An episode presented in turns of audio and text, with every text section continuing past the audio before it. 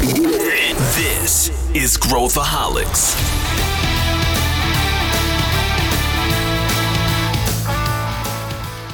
Olá, aqui é Pedro Van Gerten, eu sou o CEO da ACE e esse é Growthaholics, o podcast para quem adora inovação e empreendedorismo. Quer mergulhar comigo num mercado fascinante? O episódio de hoje é sobre competições de esportes, ou seja, esportes digitais com games online. Você já deve ter ouvido falar sobre essas competições com públicos imensos e prêmios milionários. Por isso, hoje eu trouxe duas feras da área para a gente desvendar um pouco mais sobre esse meio. Paulo Aguiar e Yuri Fly. Nomes que, se você é desse mercado, certamente ouviu falar. Quer entender as dimensões desse universo? Então vem comigo. Para discutir esse tema, eu tô com dois caras feríssimas aqui. Eu tô com o Yuri. Tudo bem, Yuri? Fala, tudo bem? Pedro, tudo bem? Paulo, salve para toda a galera que tá ouvindo a gente aí. Eu sou Yuri, conhecido como Fly, um dos fundadores da Gamers Club, plataforma de esportes. Fomos adquiridos aí pelo grupo IDC dos Estados Unidos e eu sou um dos responsáveis pelas marcas do grupo aqui no Brasil, que é o a Gamers Club, o MIBR e o Corinthians Free Fire. Show, nós vamos falar sobre isso aí. Eu quero saber detalhes desse, como é que foi esse processo aí do mercado. E o Paulo Aguiar aqui que está mergulhando num novo desafio, né, Paulo? Conta aí de você, cara. Boa, valeu Pedro, valeu Yuri. É, um salve para todo mundo que está tá ouvindo. É, sou Paulo Aguiar, acabei de começar é, como sócio e CCO da 3C. É, antes disso, trabalhei 10 anos no Grupo Publicis como diretor de criação. É, trabalhei com diversas marcas, é, especialmente no final com Bradesco e Heineken. E depois fui como Head of Marketing do Banco Digital Next, onde eu fiquei quase dois anos, responsável por toda a parte de crescimento, comunicação, aonde eu conheci o Fly, que está aqui. e acabei de fazer essa mudança para o mundo dos games e esportes, muito por conta dos projetos aí que o Next fez é, nesses últimos dois anos. E agora passar aí o dedicado 100% a isso. E o que, que faz a 3C, Paulo? Conta aí para situar a galera. A 3C é uma empresa super recente, ela começou cuidando da carreira de dois grandes talentos, que é o Serol e o Nobru, e logo na sequência fundou o Fluxo aí junto com os dois, né, que são os proprietários do time, então cuida de toda a operação é, do Fluxo, time de esportes, e recentemente tem feito projetos é, de esportes focado em entretenimento e para conectar as marcas com isso, né? Então tem a Copa no Bru, tem uma série de outras iniciativas que a TC está envolvida hoje, é, parceria entre marcas e também a todos esses patrocinadores que estão envolvidos com o Fluxo, com o Nobru, com o Serol, possibilidade de criar novos projetos aí para todas essas marcas. Animal. Bom, aqui para nossa audiência que é bem ampla, a gente sempre começa com o básico aqui para a galera, né? A gente está falando hoje de esportes e vamos tentar dar uma dimensão aqui. Primeiro, o que, que significa, o que, que é esportes, como é que é. Eu vou falar bem básico aqui para depois a gente. Eu tenho um monte de coisa que eu queria abordar com vocês dois. É, quem gosta, quem, quem dá uma explicação aqui for dummies do que, que é esportes aí para a galera que não tem muita referência? E aí, Paulo, vai você? Eu vou nessa. Não, aqui. vou deixar você, cara, pelo tempo aí de, de trajetória nos esportes, eu acho que você tem que responder essa, cara. E parabéns aí pelo anúncio aí do novo, do novo ciclo aí que você vai começar aí. Boa sorte nessa, nessa empreitada. Feliz por você. Pô, valeu demais, cara. Cara, e esportes pra gente, né, vem do, do termo aí esportes eletrônicos, que o cenário de games, né, de videogames, ele é gigantesco e uma fatia, né, uma parcela desse mercado aí a gente considera como esportes, que são os jogos que possuem um cenário competitivo, ou seja, possuem equipes como Corinthians, Flamengo, o Fluxo, como foi citado, o MBR, né? São exemplos disso. Fazendo um paralelo aos esportes tradicionais, tem seus presidentes, seus diretores, seus departamentos médicos, seus jogadores profissionais, pessoas que criam conteúdo também para esses times. Uh, e eles disputam campeonatos, se dedicam profissionalmente à alta performance, disputando diversos torneios ao redor do mundo com premiações até mesmo milionárias aí. E assim como o esporte tradicional, existem diversas modalidades, né? Então existe o futebol, o basquete, o vôlei, o tênis, por exemplo. Nos esportes existe, existe o Counter-Strike, o Free Fire, o Dota, o League of Legends. Então cada jogo tem a sua especificidade e o seu público.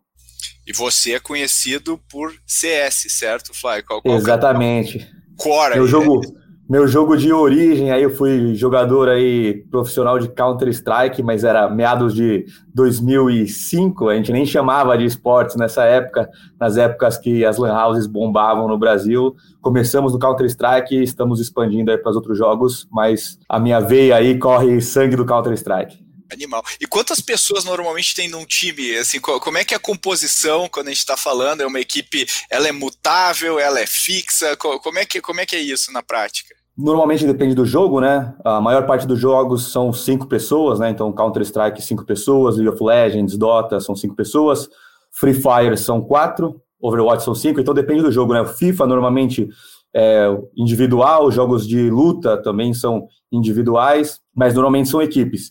E agora também a gente está se profissionalizando cada, cada vez mais e as equipes estão tendo jogadores reservas para eventuais necessidades ou fazerem trocas aí para melhorar a performance da sua equipe e até mesmo times de base, né? O MBR, por exemplo, nós criamos aí no mês passado um time de base aí de jogadores sub-18, os preparando para o profissional em breve. Animal, cara. E, e, e Paulo, para a gente entender assim, dá uma dimensão do que, que é ser um top time de esportes, assim, o que, que significa, né? Porque quem é fora desse mundo não entende a dimensão das coisas, né? O que, que significa fazer, eu fazer em duas partes, né? Eu vou começar com o que, que significa, depois a gente, eu quero entrar com vocês aqui no business de esportes, para a gente entender essa cadeia aqui, mas vamos começar, uh, e aí, Fly, me ajuda aqui também só para o pessoal ver a dimensão de né, os maiores times né, do, do mundo, o que, que significa isso na prática. Boa. Eu acho que tem um ponto muito interessante quando a gente fala de esportes e time, assim, que é a transformação que aconteceu nos últimos anos, assim. Acho que o Fly pode até falar mais sobre isso, mas esportes, por mais que a gente fale, não é algo tão novo, né? Os times de esportes existem há muito tempo, desde que existem os esportes eletrônicos, sempre teve os times e, os, e o competitivo, assim. É, de um tempo para cá, o competitivo se tornou ainda mais importante por conta das premiações, são grandes premiações, né? principalmente quando a gente fala de Dota e Counter-Strike, acho que são os, os, pioneiros em grandes premiações. É, mas o que a gente vê mais recentemente, quando eu digo mais recentemente, sei lá, nos últimos 5, 6 anos, com o boom de influenciadores e redes sociais, os times e os jogadores se tornaram grandes influenciadores também, né? Então faz com que se movimente ainda mais audiência e paixão, né? Então o que era às vezes é, só para ver esportes eu tinha que estar tá, num torneio, né, ou assistir um torneio. Hoje a galera vive isso todos os dias acompanhando os atletas e as instituições.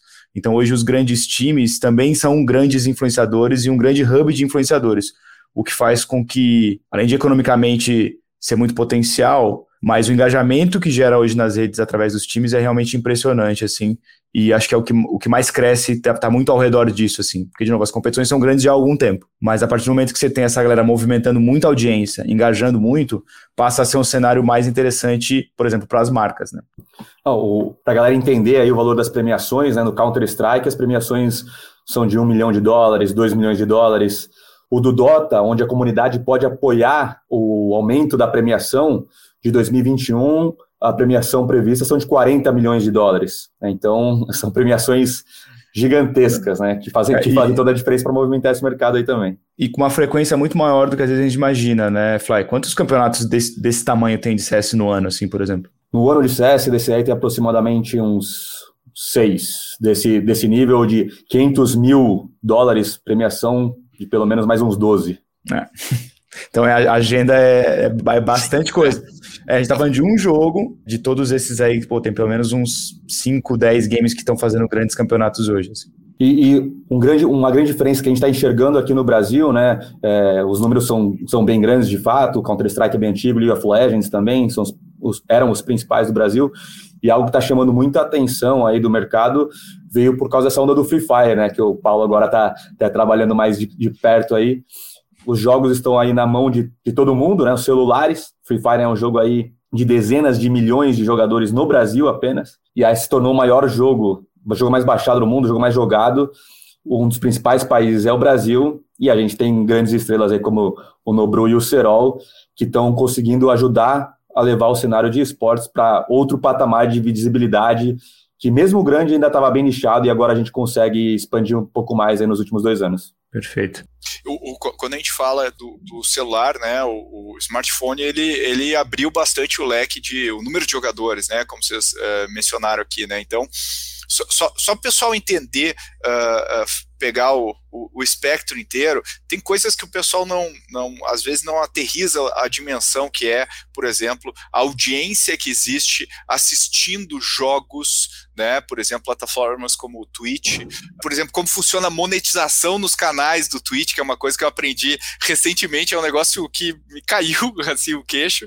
Então, se vocês puderem comentar um pouquinho o mercado expandido assim de jogos e, co e como é que funciona isso uh, do, do ponto de vista do consumidor, do ponto de vista da, relação do consumidor com essas uh, celebridades, né, que, como o Paulo falou, uh, estenderam já o seu alcance para influência uh, social também, estão no TikTok, estão em outras plataformas. Como é que funciona esse business como um todo, se a gente puder fazer esse, esse panorama geral aí, começando pelo, pelo básico, obviamente. Que, que, você quer começar, Fly? Vai lá. Eu, queria dar um overview acho que o Paulo consegue entrar, dar uns detalhes a mais sim, de uma maneira que eu gosto de explicar bastante para as pessoas que não conhecem tanto o cenário, é, primeira coisa importante é entender que, diferente dos esportes tradicionais, os jogos possuem um dono, que são as desenvolvedoras dos jogos. Então, essas desenvolvedoras, publishers, começam criando ali a propriedade intelectual delas, seja, o CS, o Dota, o LoL, o Free Fire. Esses jogos, eles nascem para serem casuais, né, para as pessoas se divertirem, mas uma comunidade é formada e o transforma no competitivo. A desenvolvedora, acredita muito que as pessoas que competem num jogo, eles aumentam o engajamento daquele jogo em horas mais jogadas, em horas mais assistidas e também até em consumo dentro daquele jogo. Então aí as, as publishers aprenderam a também desenvolver e criar uma área dentro delas para fomentar esse cenário competitivo do próprio jogo. E aí existem os organizadores de torneio, como por exemplo a Gamers Club e outras empresas.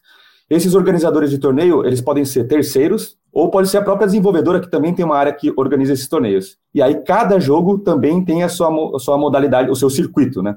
Para jogar esses torneios, você precisa das equipes. Então existem equipes profissionais, como eu citei, que participam desses torneios. Alguns no modelo de franquia, como a NBA, outros de qualificatório aberto, onde você pode se classificar. Para participar desses times, existem os jogadores e esses jogadores têm contratos com esses times, com multa, se ele sair, quiser para outro lugar, tem multa, assim como funciona no esporte tradicional, no futebol, e valores até mesmo hoje em dia milionários de multa de transação entre uma equipe e outra. E um outro ponto importante né, desse ecossistema são as plataformas de conteúdo, como YouTube Gaming, Facebook, Twitch, né, a Bui agora também, da Garena. Então, como que uh, esse mercado gira, né? As desenvolvedoras podem aportar dinheiro enxergando como uma ferramenta de marketing para aumentar o engajamento do jogo. E as marcas também investem dinheiro, seja no jogador, patrocinando um jogador, patrocinando uma equipe, patrocinando um torneio, fazendo ativações com esses criadores de conteúdo. E tudo isso porque seja torcendo para o jogador, seja torcendo para o time, seja acompanhando o jogador, seja comprando um ticket para ir numa, num, num, campeonato ou assistindo a transmissão ao vivo, seja vendo as lives daqueles criadores de conteúdo, existem dezenas de milhões de fãs que estão ali ávidos ali para consumir uh, os produtos dos jogos ou os produtos das marcas que estão conversando com esses jogadores. E é assim que o cenário funciona assim de maneira macro, bem parecido com qualquer esporte tradicional. A grande diferença aí é que já nasceu digital com uma experiência de transmissão digital muito forte. E você mencionou também a, a influência dos publishers, né? Quer dizer, e assim, existe um impacto disso, imagino, no modelo de negócio também dos publishers, né? Que antes vários jogos tinham um modelo que era eu pago uma, uma vez pelo jogo, e agora, assim, as modalidades online também acabaram fazendo com que a retenção das pessoas na plataforma uh, também faça bem para o modelo de negócio uh, dos jogos, né? Como é, como é que você vê isso, Paulo, em termos do ajuste do modelo do publisher com o modelo de negócio, com o incentivo para retenção, né, dentro de um jogo? Que tudo isso acaba fazendo com que a pessoa, que nem você estava falando aí do Valorant, né? Você fica, você joga o mesmo jogo over and over and over. Isso também faz com que o negócio uh, uh, do publisher seja valorizado, né? Não, total. Acho que até vale um, um zoom out. Eu sei que o tema é, é esportes, mas a, a, gente falou até no início, o esporte é uma fatia do mercado de games que é, que é gigantesco, né? É, a última pesquisa lá da PBG, que é uma das principais pesquisas do, do Brasil hoje, 73% dos brasileiros dizem jogar. Esse é o tamanho do, do universo que a gente está falando, assim, né? E óbvio que quando a gente fala de esportes, a gente está falando do público que ele é mais hardcore, que acompanha a parte competitiva de, de tudo isso, assim. Então, as publishers hoje estão muito em busca das é, não é nem franquia, né? Não sei como é que a gente chama, porque os, antes se fazia franquia, né? Pra sair um, dois e o três. Hoje o cara lança o League of Legends e fica 10 anos, 15 anos com esse jogo ativamente lançando as atualizações, assim. Então, quando você olha para o negócio das publishers, é muito interessante do ponto de vista de rentabilidade e esse replayability que os games têm de você ficar muito tempo jogando o mesmo jogo. E uma coisa, acho que até um pouco mais recente que todos os games têm hoje, que são os os passes de batalhas ou as seasons, que o mesmo jogo ele lança as temporadas com novos itens, às vezes um mapa novo, um personagem novo, o que faz com que você fique acompanhando o game ali durante bastante tempo, né? Uma nova skin, que eu acho que esse é um, é um ponto legal para é, o quanto esse mercado ele é aquecido por conta dos cosméticos que a gente chama, assim, né? Principalmente quando você fala de Free Fire e de Fortnite, é, são jogos gratuitos, né? E a renda deles vem dos itens que são vendidos digitalmente lá. Então, pô, você olha um Fortnite fazendo parceria com a Disney, com o X-Men, com Marvel, com o Neymar, com para trazer cada vez mais esse universo que não necessariamente é de games para dentro dos games e conseguir rentabilizar com os itens digitais, assim. Isso faz com que não só a galera gaste mais dinheiro, mas gasta mais tempo, fique esperando, pô, vou, vou continuar jogando porque vai sair uma temporada nova daqui dois, três dias. Então, acho que existe uma a indústria está muito evoluída no ponto de vista de, cara, como é que a gente mantém essa galera jogando isso. E por isso tem tanta gente que joga o mesmo jogo há tanto tempo, assim, que é uma coisa que quando você olha lá para trás não era muito comum. Né? O comportamento, por exemplo, do gamer de console, ele comprava muitos jogos, né? É, no ano e parava um, fazia outro. Hoje você vê o, esse gamer que, que é esse jogador mais engajado, tanto do celular quanto do PC, às vezes o cara só joga esse jogo há dois, três anos, assim. Isso dá uma frequência muito grande, é, traz essa rentabilidade para os publishers e torna um território muito interessante, de novo, voltando para o papo de marketing, porque você consegue é, estabelecer diálogos com marcas com essa galera super engajada. Sabe?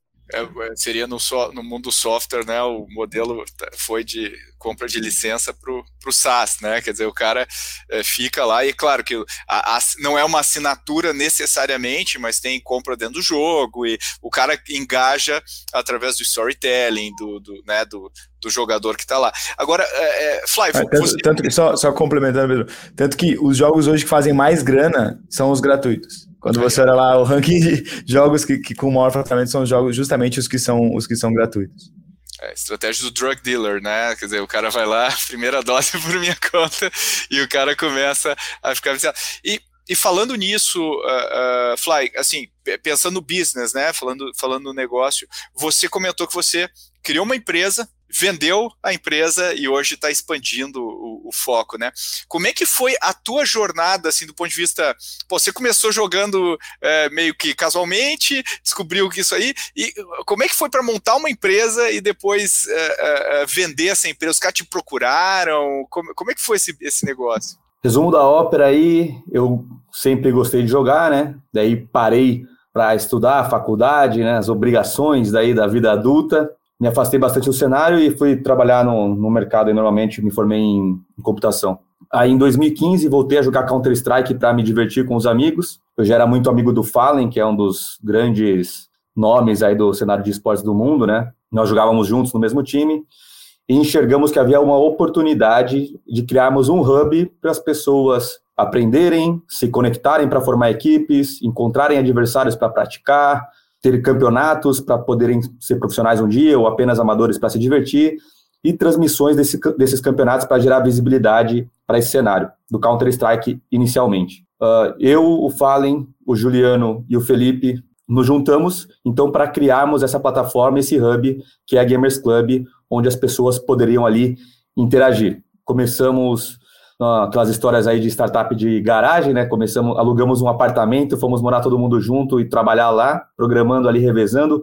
O Fallen mais com essa responsabilidade de trazer usuários, né? Então ele já era um cara que tinha... Quando 2016, 2016.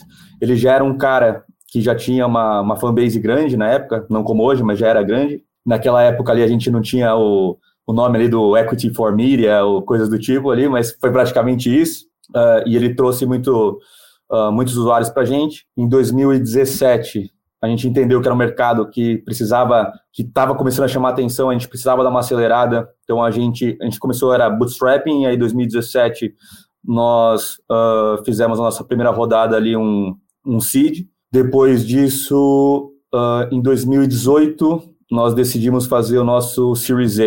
E aí, uma dessas rodadas de Series A, bater um papo assim com a galera do mercado, numa janta, o CEO dessa empresa, né, que é a Immortals, falou que eles estavam querendo deixar de serem apenas um time de League of Legends nos Estados Unidos para se tornarem uma holding de esportes e que faria muito sentido ter a Gamers Club na holding. Com certeza, é, foi, foi antes do período que a gente esperava para ter um evento aí de aquisição, mas que foi um dia bacana e que a gente gostou bastante.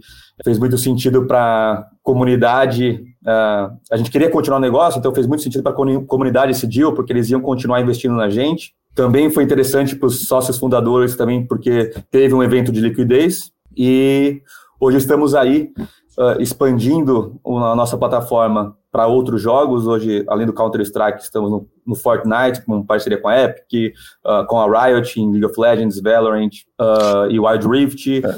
E, e estamos expandindo para outros países também, aí, Brasil, Argentina, Chile, Uruguai, Paraguai e breve Estados Unidos. É, e, e um, uma coisa que eu acho legal, Yuri, é a aquisição da, da Immortals, a aquisição da Games Club pela, pela Immortals também fortalece o cenário nacional, né? Quando vem um, um player, quando faz parte de uma holding, é, esse investimento não é só no, nos fundadores, né? Ele é um investimento no, no, cenário nacional, né? Então acho que a, a, Immortals dá ainda mais estrutura, tanto que teve várias coisas novas por conta de, dessa aquisição, né? Com certeza, né? A gente tinha, a gente foi aí no nosso seed aí que nós estávamos com 32 colaboradores, hoje nós estamos em 162 aí numa fase de numa fase de investimento ainda, né? Planejado, obviamente, mas aí numa fase que, se fosse o meu dinheiro, pessoa física, não daria para termos 162 colaboradores com o saldo que a empresa vive no momento. Porra, sensacional, hein? Puta história. Pegando um, é, o gancho ainda, explorando essa questão do business, uh, Paulo, você estava no lado da mesa, né? Você estava no lado da mesa dos cara que patrocinava né, é, esse mercado, né, os times e tudo mais, e foi para o outro lado da mesa. Eu acho que às vezes as pessoas não têm ideia do quanto as empresas também já estão patrocinando, já estão em cima desses, de, desses times, desse, de, desse ecossistema. Comenta pra gente, assim, do, do, teu lado da mesa anterior, né, como é que você avaliava isso e se gerava resultado efetivamente, né, você tinha, era um banco digital focado no público jovem, né, e tudo mais. Como, como é que era isso para vocês e o quanto isso significava na, na prática? É, acho que vale uma explicação sobre as marcas endêmicas e não endêmicas no cenário, assim, né? Então você tem as marcas endêmicas, que são as marcas nativas, né? Que estão ali, ó, marca de computador, que, pô, é uma publisher, é uma placa de vídeo, é uma marca que é gamer, assim. Essas marcas sempre tiveram lá, né? O, cenário existe muito porque essas marcas estão lá, assim. O que a popularização dos esportes traz é uma quantidade muito grande de marcas não endêmicas, que é um banco, que é um, uma montadora, que é uma empresa de telefonia. E o Next teve a, a, felicidade de ser uma das, das primeiras marcas a investir no cenário, primeiro banco, de fato, assim, lá atrás com o Fortnite e com o Pro League, que foi o primeiro camp grande campeonato de Free Fire no, no país. E a partir disso a gente entendeu o, o tamanho do engajamento que tem por trás, assim. Acho que isso é o, quando a gente fala de redes sociais e fala de engajamento orgânico, acho que poucas coisas, ou talvez nenhuma das coisas, traga um engajamento tão, tão poderoso e tão genuíno, né? Então a gente tem um case bem específico, eu ainda nem estava no Next, mas a primeira vez que, a, que o Next trabalhou com o Free Fire, junto com o Nobru e outros influenciadores, no dia da, do Pro League, que foi quando o Corinthians foi campeão é, brasileiro e depois campeão mundial. Então a história com o Fly já estava se cruzando ali, antes de eu chegar já estava rolando, mas assim, é, nesse dia, o Nobru, que, que hoje né, tá, tá com a gente, mas e outros influenciadores falaram sobre o Next, né? Falando que o Next estava ali patrocinando. Nesse dia, o Next ganhou 100 mil seguidores no Instagram, no mesmo dia, assim. Num dia, na hora? Em um único dia. Em um único dia. Num espaço de três horas, 100 mil novos seguidores. Caramba. Que estão lá. Quer né? dizer, então, não é o cara que foi. Ah, agora... Não, é o cara que tá lá. E aí isso abriu muitos olhos do Next como no ponto de vista de engajamento, né? Legal. Então, é, a partir disso foram diversas ações é, que o Next fez, depois a gente fez, pô, ação com a própria Gamers Club, super grande, que foi um projeto muito legal, que foi o Olheiros Next, já nessa visão de formação de base e tudo mais. E, e hoje é, o Next está lá com o Fluxo, com o Nobru, com diversas outras frentes, agora não só com, com esportes, mas também tem parcerias com console, tem parcerias com e-commerce, né? Começa a olhar para esse lado comercial que é tão interessante para o Next. E o que a gente vê de um ano para cá são muitas marcas entrando, né? Falando do, só do segmento financeiro, o Itaú entrou, o Santander entrou, é, diversos outros bancos, o Nubank entrou agora, outros bancos digitais também entraram, mas quando a gente olha principalmente para Itaú e Santander, com projetos bem grandes, com equipe, com publisher, com campeonato, é, dá para ter uma boa dimensão do tamanho que o cenário está ficando, tanto por essa parte de engajamento e alcance orgânico que o cenário traz, porque é muito alcance orgânico, né? Então a gente está sempre procurando como marca de, pô, como é que eu faço para as pessoas falarem sobre a minha marca sem ter um investimento tradicional de mídia? É, e os esportes hoje é uma das formas mais, mais interessantes para se fazer isso. E também, é claro, do lado comercial, né? Que é, pô, a gente vê players desenvolvendo produtos específicos para o público gamer, é, fazendo parcerias com empresas onde tem desconto. É, então se tornou hoje um, um terreno muito fértil para as marcas mesmo, assim, por conta de, desse alcance e desse hiper engajamento que a comunidade tem, assim. E o que não, o que não quer dizer que é fácil.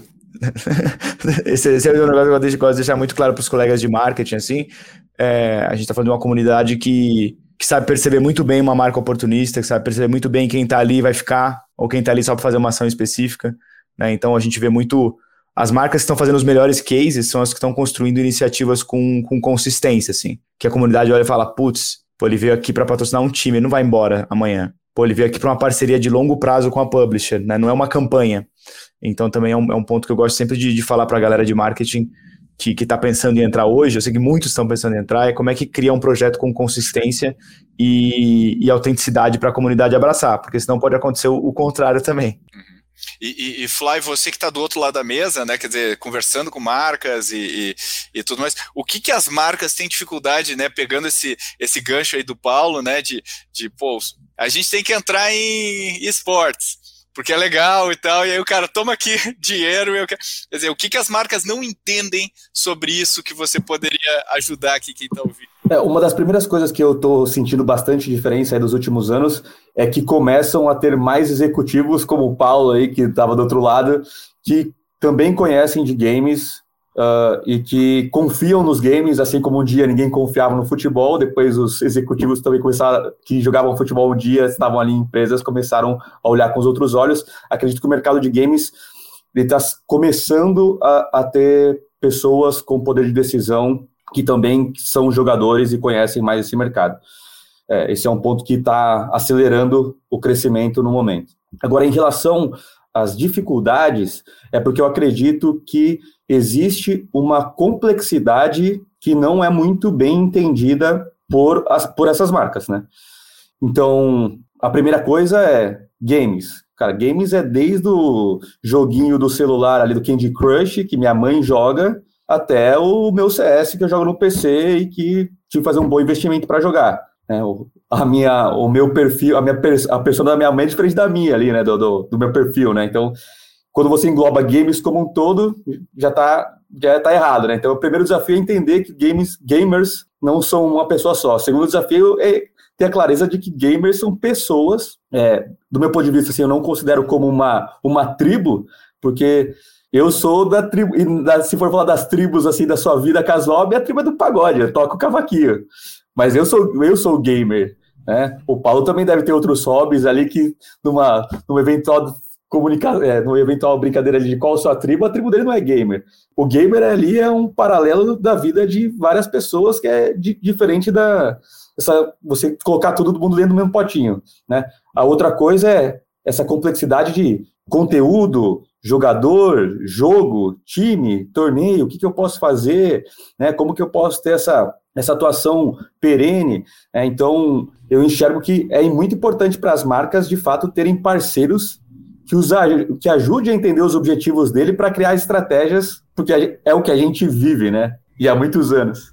E acho que o Paulo pode até complementar mais. Né? Não, total. Eu acho que esse é um ponto muito importante. Assim, eu fiz um comparativo esses dias que falar de games, é, querer entrar no mundo dos games, é, é, tão amplo quando quer entrar no mundo da música. Assim. A música é bem é muito. Colocado, bem cara, colocado. que música? Pô, é, é pagode, é sertanejo, é trap, é música clássica. Né? Então, tem, são muitos nichos dentro de algo que, no fim das contas, não é um nicho. Né? Então, chamar games como nicho hoje é bastante equivocado, assim, pela quantidade de pessoas que estão jogando, quando a gente fala 70% das pessoas. Né? Então, tem, tem o dobro de pessoas hoje jogando mais que o dobro, do que investindo na poupança. E nem por isso investir. Pessoas que, que têm dinheiro na poupança não são um nicho, né? Porque elas fazem todas as outras coisas. Então, a galera que joga também. É óbvio que, que você vai poder se aprofundar num público específico e fazer as ações específicas de um público sempre vai te trazer mais engajamento. Mas encarar o, esse gamer como tribo, acho que o, o Fai falou muito bem, assim, esse cara está inserido em várias outras tribos e o jogo é um, é um momento de vida dele, é que você pode estar conectado de alguma maneira, assim. Tem uma jornada por trás disso. É que nem falar que é falar que gamer é, é que nem falar geração Z, né? Que é, é um monte de gente de várias tribos com várias maneiras de pensar, né? E ele consome tudo, né? Porque não é, não, eu não, eu não como mouse e teclado, né? é isso. É isso. E, eu acho que, assim, para a gente olhar um pouco para frente, né, uma das coisas que vocês falaram, poxa, o Brasil ainda, poxa, tem muita oportunidade, tem muita coisa para fazer, né, a gente ainda é um mercado uh, em crescimento, né, e mas assim, tem muita novidade. Eu queria. Vamos fazer um exercício de futuro aqui, juntos, né? A gente está falando, tem, tem gente falando de NFT, uh, né? Quer dizer, tem várias coisas novas entrando aí se a gente for traçar uma tendência assim de onde que, que são as oportunidades daqui para frente, o que, que, que vocês estão vendo no mercado, queria ouvir um pouco de vocês que estão inseridos nisso aí e estão vendo aí as tendências começando, né, a, a, as coisas que são imperceptíveis ainda para quem está de fora. O que, que vocês nos diriam assim aos não iniciados? Falando mais do, do meu background de marketing, assim, eu acho que o cenário é gigantesco, assim. É, tem muitos segmentos que praticamente não entraram, né? Tem, tem segmentos que ainda não entraram. Eu acho que todos vão, vão entrar nos, nos próximos meses aí, é, acredito. Espero eu, né, agora, inclusive. Mas o existe espaço para todas as marcas e no fim do dia é um, é um, trabalho de marketing de entender que tipo de pessoas você está procurando nesse universo. E aí que começa uma, uma segmentação. Putz, estou procurando, cara, altíssimo alcance, é um público mais jovem, independente de classe, da, de classe social. Putz, Free Fire com certeza vai ser um lugar incrível, porque é muito. É, tem 30 milhões de pessoas jogando esse game no Brasil. Agora, putz, não, cara, minha marca é uma marca de alta renda. E eu quero falar com um público que é 30 mais. Putz, já vai ter que ir para um outro game, onde, pô, você se conecta mais com Counter-Strike, ou com os games de console, ou com FIFA. Então, e, e todos os games estão muito estruturados. Né? Você tem acesso a essas informações. Então, é, a importância é ter uma estratégia para a marca e entender aonde esse público está procurando tá inserido, assim. E aí, acho que existem diversas maneiras de entrar, com um evento, é, com um time, com um torneio, com os influenciadores, né? E aí vai o, com a marca quer tá mais aprofundada num, num por exemplo, num, num, game mais hardcore, ou ela quer ser mais ampla, trazer mais alcance, estar tá presente mais em grandes eventos, né? Os canais de mídia, especificamente, né, como pô, a gente falou que rapidamente da Twitch, que é mais segmentado, mas até mesmo o próprio YouTube, né? Você consegue fazer uma segmentação para o público que está procurando um tipo de jogo específico e consegue fazer uma, uma excelente cobertura dentro disso. Então, acho que entender o que, o que teu, onde está o teu público dentro desse cenário, acho que é super importante, e tentar fazer isso da maneira mais autêntica e genuína possível, do ponto de vista de, cara, você está entrando ali para dialogar com uma comunidade, que, na minha opinião, talvez seja uma das comunidades da internet mais ativas. Então, entender como é que você se conecta com essa comunidade, eu acho que, que é super importante. Assim. Olá, você está gostando do episódio de hoje? Tem alguma dúvida ou alguma sugestão de tema? Fala com a gente. É só mandar um e-mail para podcast@goace.vc com a sua ideia. Quem sabe você não aparece no próximo episódio. E aí, falando de tendências de mercado, eu acredito que mobile é algo que vai continuar crescendo muito mesmo, assim. Eu, como. Alguns acham que sou jovem, né? Eu tenho 32 anos, em tese sou jovem, mas a cabeça para algumas coisas já não deixaram de ser, assim. Então, eu sempre fui um cara que falava, cara, jogar no celular, cara, putz, não rola, não. tem que ser com mouse e com teclado aqui. Sempre fui cético em relação a uma boa experiência no celular.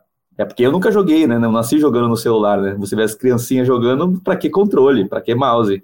Então, é, dou o braço a torcer aí, né? Nos últimos anos, enxergo que a experiência mobile vai continuar sendo uma grande tendência aí. É só, só comentando, né?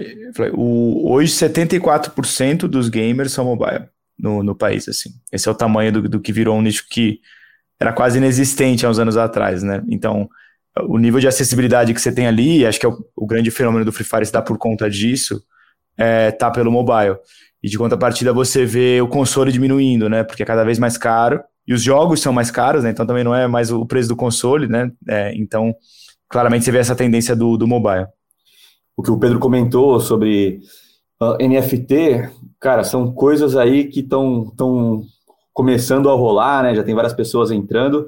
É, tem jogos aí sendo bastante jogados pelos públicos de esportes aí desse modelo aí do play to earn, mas que até o momento não surgiu nenhum jogo competitivo, né, dos que a gente considera aí como parte do cenário de esportes ainda, mas é algo aí que alguns apontam como uma tendência de fato vai acontecer.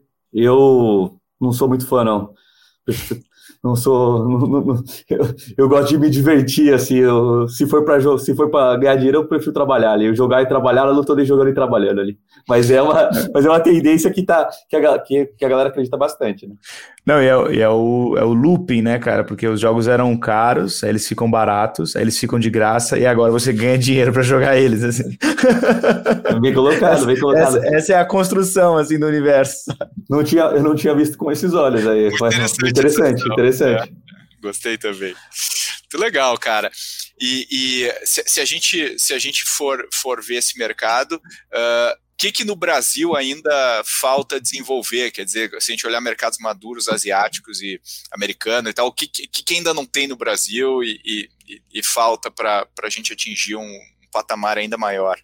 Cara, em termos. Você está falando em termos de negócio, em termos de competitivos, aí, de performance dos times? Tudo, tudo, tudo. para popularização de, do, do, do esporte. Cara, eu acredito que o Brasil, na verdade, ele, ele já é um dos grandes países aí do, do cenário de esportes do mundo tanto em termos de performance como em termos de, de engajamento. Assim, ele é um, se você olhar no Twitter, ele é um dos países que mais tem gente assistindo, no, na Twitch, no YouTube, é um dos países que tem mais gente assistindo. E aí tá bem engajado.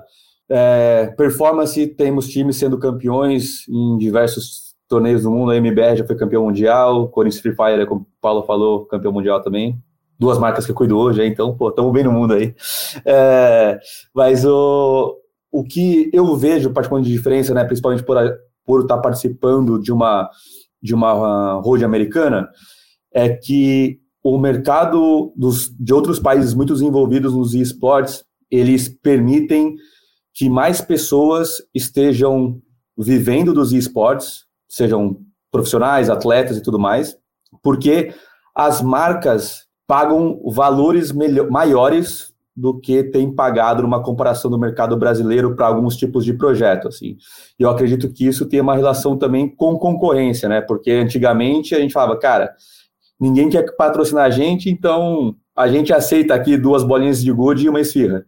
É, aí com, com, com o advento aí já das marcas não endêmicas, né? Como o Paulo citou, do Next outras marcas aí que já que com, com interesse de fazer uma campanha mais contínua, que já tinha maior poder aí uh, para investir nas campanhas, outros bancos começaram a aparecer, e aí você já consegue colocar o seu valor num patamar melhor e mais balizado aí com, com outros mercados. Então, um ponto assim que eu, que eu acredito é que é, é dessa profissionalização desse investimento, que assim como na maioria dos esportes tradicionais, isso vem de patrocínios de marcas, né?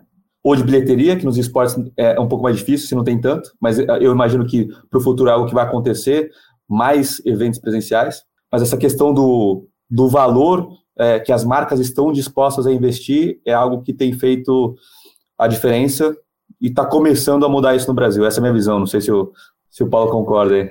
Pô, eu tô contigo também, cara. Acho que competitivamente, em termos de audiência, o Brasil não deve nada aos outros países. Assim, a gente é top 3, top 5 tranquilamente no mundo, assim, né? No, no é, em alguns casos, a gente é os maiores, assim, em termos de tamanho de jogador e, e títulos e tudo mais. O, o que a gente, o que eu vejo de espaço, acho que tem uma coisa muito peculiar do Brasil, e acho que tem duas coisas que são mais globais até, inclusive, mas tudo no Brasil é mais difícil, né, cara? Então, a economia do jeito que tá, ela torna tudo mais difícil. Montar uma, um time de esportes hoje no Brasil é muito mais difícil que montar nos Estados Unidos, né? Montar uma, uma gaming house, né? Um local para as pessoas jogarem. Comprar computador para todo mundo, comprar equipamento para todo mundo, torna o investimento é muito maior do que você precisaria, por exemplo, nos Estados Unidos. Então, quando você fala de novos jogadores, né? O Fly falou sobre pô, categoria de base. É caro montar uma categoria de base. Só que você se gasta de equipamento, por exemplo, é, torna-se mais difícil, né? Então, a partir do momento que a gente conseguir tornar isso um pouco mais acessível seria interessante. Um outro ponto que também é muito mais econômico do que qualquer outra coisa, nenhuma marca dessas são brasileiras, né? Das grandes publishers, né? Das marcas de periféricos. Então, quando você olha para um universo desse, quem sabe no futuro talvez possa ter uma grande publisher brasileira, né? Talvez uma, uma grande marca de periféricos brasileira que torne os equipamentos mais acessíveis e, e possa investir nesse universo, assim. Então, quando a gente olha para esse lado competitivo, a gente está muito bem. Quando a gente olha para as marcas endêmicas, a gente praticamente não tem, né? São, são as holdings quando a gente vê o, o mercado se fechando, criando-se as holdings, qual vai ser? Pô, seria legal ter uma brasileira, por exemplo. E aí tem outros dois pontos que eu acho que são mais globais, não é uma coisa exclusiva do Brasil. É, um deles eu acho que a gente vai ver muito acontecer nos próximos anos, assim, que é a mídia de massa abraçar o universo hoje, né? Que é o momento que a gente vai ver é, um, uma final de campeonato sendo transmitido no horário nobre da Globo. Será que a gente pode, vai ver um negócio desse tamanho? Pode acontecer. Se a gente, se a gente começar a olhar para a quantidade de gente que está assistindo isso na internet, então, a validação da, da grande mídia em horário nobre é, é, algo que eu acho que é uma evolução natural é, dos esportes. E um último ponto, que, que também é global, que é uma visão de diversidade. Né? Hoje, o universo de games e esportes não reflete a diversidade é, de gênero, racial, de corpos LGBT que o mundo já tem. assim. Então, é um cenário ainda que é muito masculino e acho que o mundo inteiro passa por isso, mas no, no Brasil a gente talvez tenha um, um, um, desafio ainda maior. Mas acho que essas duas últimas coisas, naturalmente, elas vão, vão ser vencidas, assim, sabe? É uma questão um pouco de tempo no cenário que ainda é muito jovem, sabe? Porra, muita coisa legal, hein? E pelo que eu tô ouvindo de vocês, ainda é, é, é o típico mercado, né? Se eu sou uma marca, é, tem uma, ainda está muito barato, né? Quer dizer, né, para entrar, comparado com o que vai ser, né? Com a, com a Amanda. Então ainda tem uma super oportunidade e, e o pessoal ainda está alocando dinheiro, provavelmente, onde, onde tem uh, a, a, relação retorno e investimento é, é, outra, né?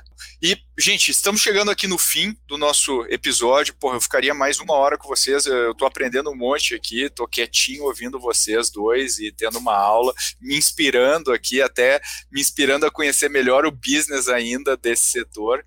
E eu queria agradecer muito aí a participação de vocês. Agora vou começar a acompanhar o Fly, agora vou começar a ficar fã dele. E falando nisso, Fly, eh, já fiquei fã aqui do ponto de vista de negócio, agora vou, vou ficar fã na, na, nos outros eixos. Como é que o pessoal te acompanha? Né? Como é que o pessoal pode te acompanhar? E já te agradeço aí a participação, cara. Obrigado, Pedro. Obrigado, Paulo, por esse papo também. Sempre um prazer vê-lo. E obrigado ao vivo aí pela confiança da muito bem lembrada sobre o projeto Olheiros Next que fizemos em parceria aí, que pô, revelou aí talentos para o Corinthians Academy. Muito bom. É, quem quiser me acompanhar, eu uso bastante o Twitter, é YuriFly. E no meu Instagram, eu não uso muito, mas se você está me ouvindo, eu gostaria que você me seguisse, porque eu não tenho 10 mil seguidores ainda e eu quero falar arrasta para cima, arroba YuriFly. Então, no Twitter é arroba Yuri, under, é, YuriFly, no Instagram, arroba Yuri underline fly. Obrigado, pessoal. Até a próxima. Valeu, Yuri. E obrigado aí, Paulo, também pela tua participação. E coloca, coloca também para o pessoal aí como te encontrar, como participar do que você está fazendo de alguma maneira. Pô, Pedro, muito obrigado. Também ficaria mais, mais uma hora aí. Bom demais rever o, o Fly por aqui. Ele, ele contou, cara, faz, muita coisa aí. Tem muito mais coisa aí que ele, que, que ele fez e que ele faz aí, cara. Acho que é uma grande referência no, é humilde, no segmento, é assim, é meio, bem humilde aí, cara. Pesquisem que, que vocês vão saber. E, cara, eu uso muito o Instagram, é, também não tenho 10, 10 mil seguidores, mas é Paulo F. Aguiar. É, eu posto bastante coisa de trabalho lá, sou, sou bastante ativo, assim, gosto de, de, compartilhar bastante do que a gente está fazendo, fazer muito isso com o Next, com certeza vou fazer isso muito com, com a 3C. E, aí, o site da 3C é o 3C.gg.